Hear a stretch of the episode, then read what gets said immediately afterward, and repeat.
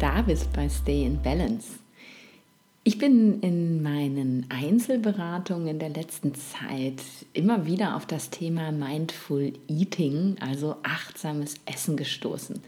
Es ist nämlich bei Ayurveda-Beratungen tatsächlich nicht so, dass du einfach nur irgendwelche Empfehlungen bekommst dazu, was du essen sollst, sondern wir schauen uns auch ganz viel drumherum an. Denn Ayurveda ist nicht einfach nur Gewürze und Lebensmittellisten und Geschmacksrichtungen. Ayurveda ist so viel mehr.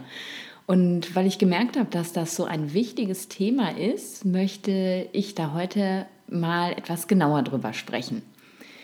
Was bedeutet eigentlich Mindful Eating und warum ist das aus Sicht des Ayurveda so wichtig? Im Ayurveda dreht sich ja immer alles um die Verdauung. Und mit Verdauung meinen wir nicht nur, dass man jeden Tag Stuhlgang haben sollte, das schließt halt auch den ganzen Stoffwechsel mit ein.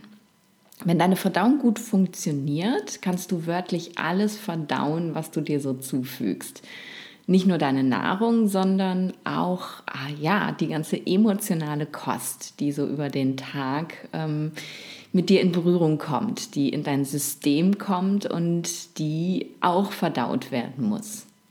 Und nur wenn du alles verdauen kannst, dann kannst du dich auch wirklich nähren. Wir sagen ja auch immer gerne im Ayurveda, du bist nicht, was du isst, sondern du bist, was du verdaust. Wenn also deine Nahrung ganz optimal ist, du aber nicht gut verdauen kannst, kommt ja aus dieser optimalen Nahrung einfach nicht viel Nährung für dich bei rum. Und darum ist es so, so wichtig. Und eine gute Verdauung beginnt für mich nicht erst im Magen, sondern schon viel, viel früher. Und da kommt eben das Thema Mindful Eating ins Spiel. Überleg mal, wie isst du normalerweise? Ich habe früher immer gegessen und gleichzeitig noch andere Dinge gemacht. Als ich noch im Krankenhaus gearbeitet habe, war das ganz schlimm. Da habe ich mir auf das Essen einfach nur reingestopft, während ich Arztbriefe geschrieben oder korrigiert habe oder irgendwelche Anmeldungen im System gemacht habe. Und äh, ja, es war überhaupt gar kein Raum da fürs Essen, sondern das Essen ist immer nebenbei passiert. Und auch privat war ich nicht besonders mindful. Ich habe ferngesehen beim Essen oder gelesen oder noch viel schlimmer die ganze Zeit ins Handy geschaut, auf Social Media geguckt und ähm, ja Nachrichten geguckt auf dem Handy, YouTube-Videos, während ich gegessen habe. Aber Warum ist das jetzt eigentlich so schlimm, fragst du dich. Ähm, ja, wir müssen nicht nur unser Essen verdauen, sondern auch die Energien, die während des Essens um uns herum und damit eben auch in uns drinnen entstehen. Und wenn wir uns zum Beispiel ein Krimi ansehen oder mit Menschen auf Social Media vergleichen, dann hat die Verdauung ganz schön was zu tun. Nachvollziehbar, oder? Und dazu kommt dann auch noch, dass ich nie gemerkt habe, wann ich satt bin. Kennst du bestimmt auch, oder?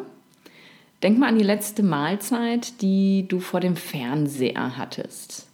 Irgendwann schaust du auf den Teller und stellst fest, oh, der ist ja schon leer und du kannst dich gar nicht daran erinnern, wie du gegessen hast. Und manchmal hast du dann das Gefühl, noch hungrig zu sein, obwohl die Portion eigentlich ja groß genug gewesen ist. Mit dem Essen aufzuhören, wenn du satt bist, ist so wichtig. Denn wenn wir uns überessen, belastet das unser Akne, unser Verdauungsfeuer. Der Magen ist zu voll und wir können das Essen dann nicht mehr richtig verdauen. Und wenn wir so abgelenkt essen, kauen wir unser Essen auch nie richtig, sondern schlingen es einfach nur runter. Und dann kommt es in so großen Brocken im Magen an und Akne hat jede Menge zu tun, um es erstmal zu zerkleinern, bevor es die wichtigen Nahrungsbestandteile daraus ziehen kann. Aus Sicht des Ayurveda solltest du das Essen so lange kauen, bis es im Mund flüssig ist. Dann kann Akne es optimal verstoffwechseln. Und das kann dann schon sein, dass du, ja, je nachdem, wie konsistent das Essen so ist, so 20 bis 30 Mal kauen musst. Kannst du dich erinnern, wann du das letzte Mal 20 bis 30 Mal einen Happen im Mund gekaut hast? Ich habe das ganz lange nicht getan. Aber wenn dein Essen tatsächlich in flüssiger Konsistenz schon unten in deinem Magen ankommt, dann kann Agni sofort loslegen, die Nahrungsbestandteile daraus zu verstoffwechseln.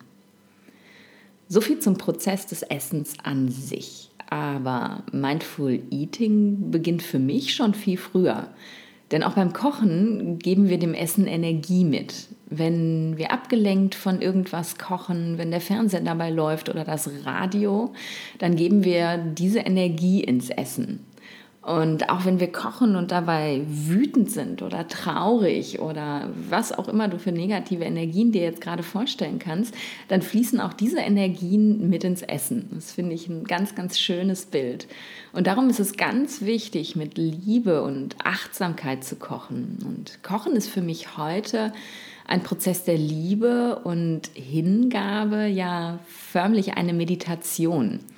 Gerade wenn ich einen anstrengenden Tag hatte, genieße ich es so sehr, mich dem Kochen richtig hinzugeben, zu spüren, wie ich das Gemüse klein schneide, mir zu überlegen, in, in welcher Größe ich die Stücke haben möchte, ähm, alle Geschmäcker während des Abschmeckens auch wahrzunehmen und mir zu überlegen, welche Geschmacksrichtung fehlt denn jetzt noch in meiner Nahrung, die Zutaten wirklich anzuschauen und anzufassen und nicht nur mal schnell alles fertig zu kriegen.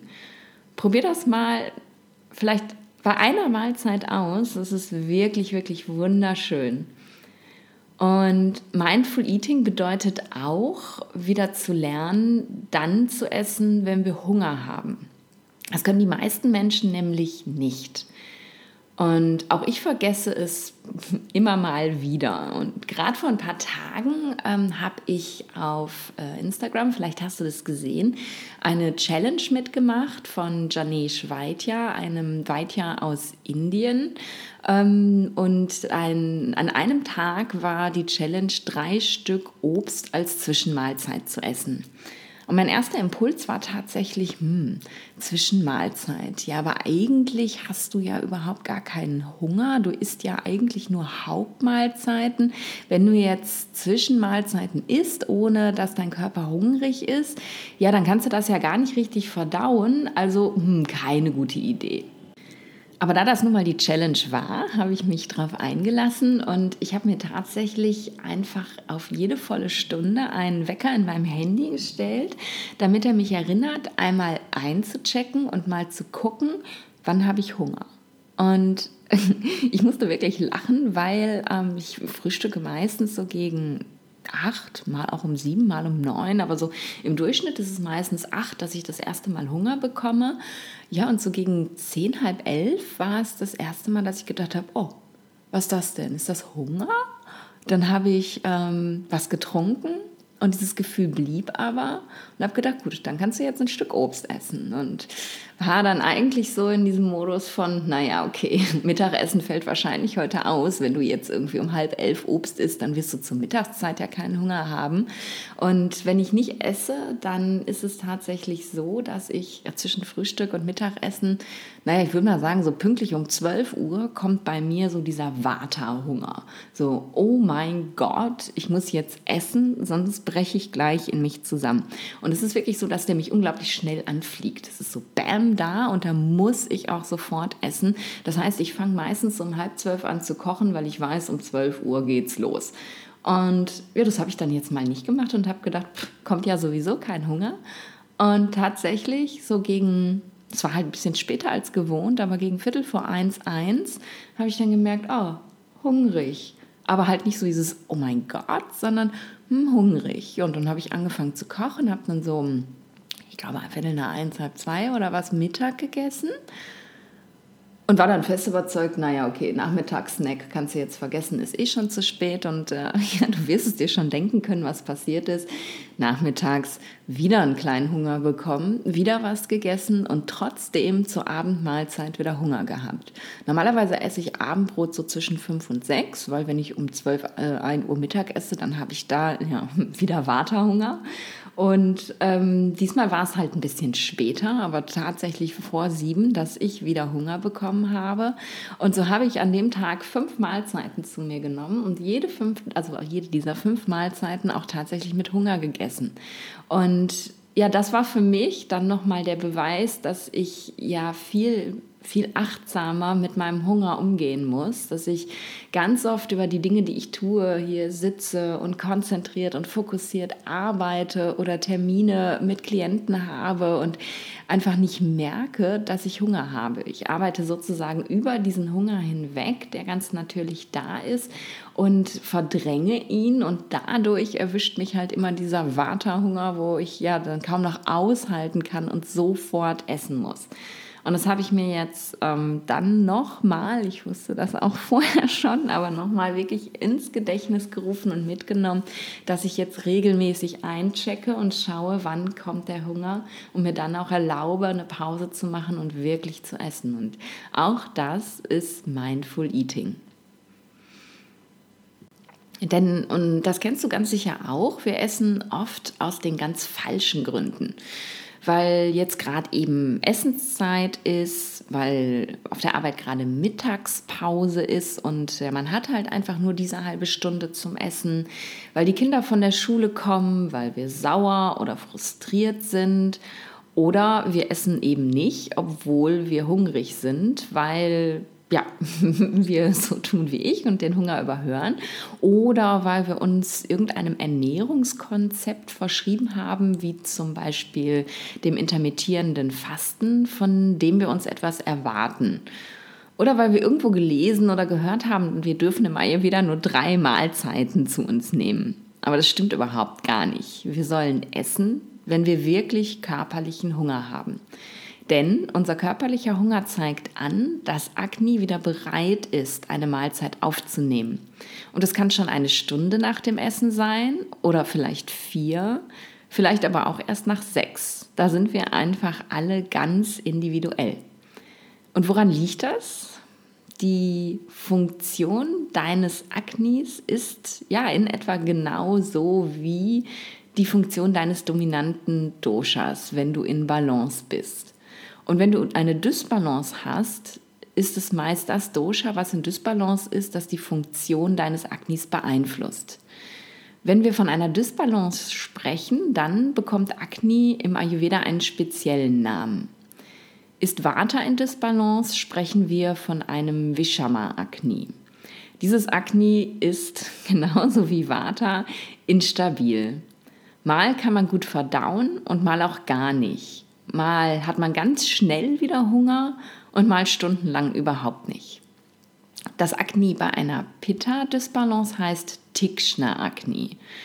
Und es ist wie Pitta heiß und feurig. Es verbrennt alles sofort, was du isst und es kommt ganz schnell wieder Hunger.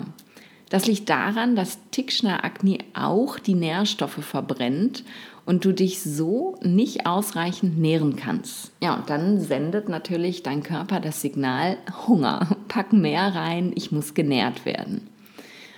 Bei einer Kapha-Disbalance nennen wir das Agni Manda Agni.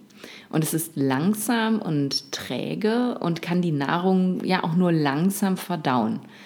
Und bei einem Manda Agni kann es sein, dass du oft einfach auch gar keinen Hunger hast. Aber was passiert jetzt, wenn du Hunger hast und nicht isst? Ist der Hunger da, brennt Agni also gerade ganz hoch und du gibst ihm nichts zu verbrennen, dann verbrennt es sich selbst. Das ist nicht so schlimm, wenn das mal passiert.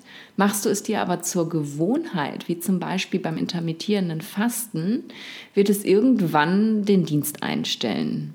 Das führt dann dazu, dass du meinst, morgens ja ohnehin keinen Hunger zu haben und nicht essen zu müssen. Das habe ich selbst auch viele Jahre so praktiziert und mein Akne damit völlig ruiniert. Erst als ich in meiner Kur in Indien nahezu genötigt worden bin, regelmäßig zu essen, konnte es wieder so richtig arbeiten. Und ich kam trotz fünf Mahlzeiten am Tag und für mich wirklich riesengroßen Portionen, weil das einfach so lecker war, wirklich gut zurecht. Und ich habe über die Zeit sogar zwei Kilo abgenommen, obwohl ich ja nach meinen Verhältnissen eigentlich hätte drei Kilo zunehmen müssen bei der Menge, die ich gegessen habe. Wenn wir dagegen essen, ohne dass wir Hunger haben, brennt Agni noch nicht hoch genug und das kleine Flämmchen kann die Mahlzeit dann nicht verdauen. Und dann wird etwas produziert, was wir im Ayurveda Ama nennen, Unverdautes. Das ist übrigens nicht das gleiche wie Toxine. Man hört ähm, das immer ganz häufig, dann entsteht Ama und Toxine oder es wird sogar gesagt, Ama sind Toxine. Aus ayurvedischer Sicht ist Ama nicht giftig. Ama ist kein Toxin. Ama ist eine Substanz, die schleimig und zäh ist und unsere Körperkanäle verstopft. Ähm, Körperkanäle, sogenannte Schrotas, haben wir ähm, aus ayurvedischer Sicht eben im ganzen Körper.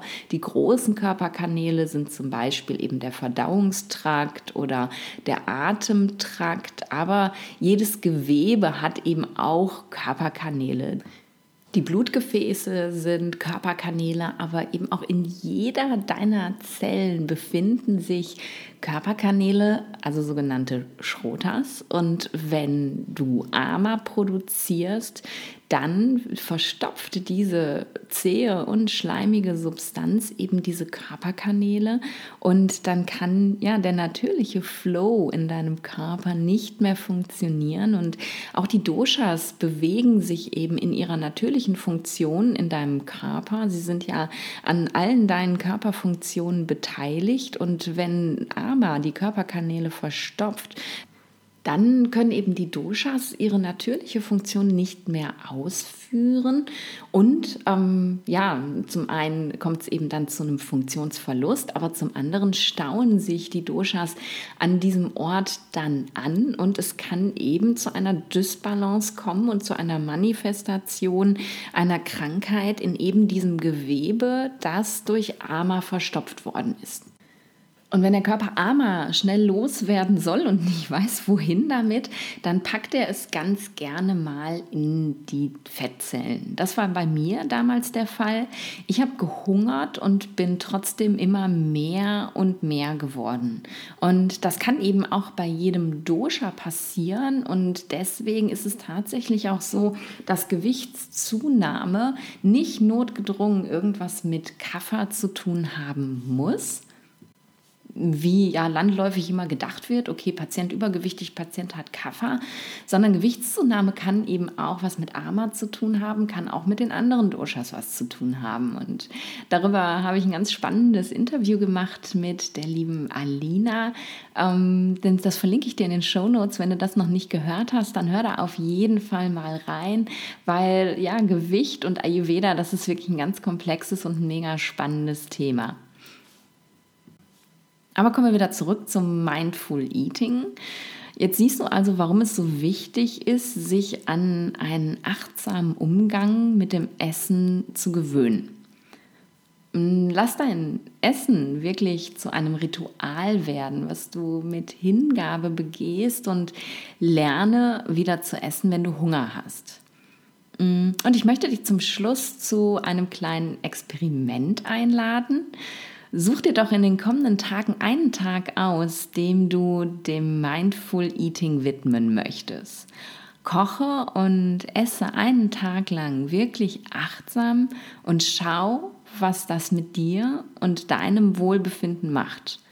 Schau, wie deine Essensportionen aussehen und wie dir das Essen auch schmeckt. Und wenn du dabei ein wenig Unterstützung haben möchtest, habe ich dir eine kleine Liste zusammengestellt, die du dir ausdrucken kannst und neben den Teller legen kannst, damit sie dich daran erinnert, worauf du beim Essen achten möchtest. Wenn du die Liste gerne haben möchtest, dann ähm, ja, lass mir doch einfach eine Bewertung da bei iTunes und mach mir einen Screenshot, schick mir den per Mail und dann antworte ich auf deine Mail mit dieser Liste. Du brauchst die natürlich nicht, du kannst natürlich auch ohne Liste mindful essen, aber ich finde es halt immer mega schön, wenn man so eine kleine Erinnerung hat und wirklich, ja, so ein, so ein Achtsamkeitsanker nenne ich das immer gerne, der einfach da liegt und einen wirklich erinnert, weil so schnell gehen wir halt im Alltag unter und äh, in unseren Gewohnheiten und dann ist es doch mal schnell, schnell und wenn du an den Essenstisch gehst und da liegt schon deine Mindful Eating Erinnerung, dann kann das eine große Unterstützung sein, wieder dahin zurückzukommen. Und wenn du das kleine Experiment durchgeführt hast oder auch schon Mindful Eating Profi bist, ja, dann lass mir doch total gerne auf Facebook oder auf Instagram unter dem Post zu dieser Podcast-Folge einen Kommentar da und erzähl mir, wie es für dich war, achtsam zu essen oder erzähl mir einfach von deinen Erfahrungen, wenn du ja eh schon achtsam isst. Und das fände ich total schön, wenn, ja, wenn ihr das mit mir teilen würdet findet und so, ja, euch gegenseitig auch einfach inspiriert, mit mehr Achtsamkeit zu essen, denn jetzt wisst ihr, warum das so, so wichtig ist. Jetzt danke ich dir fürs Zuhören, freue mich, dass du bis hierhin dabei geblieben bist und freue mich, wenn du auch nächste Woche wieder da bist. Und bis dahin, stay in balance.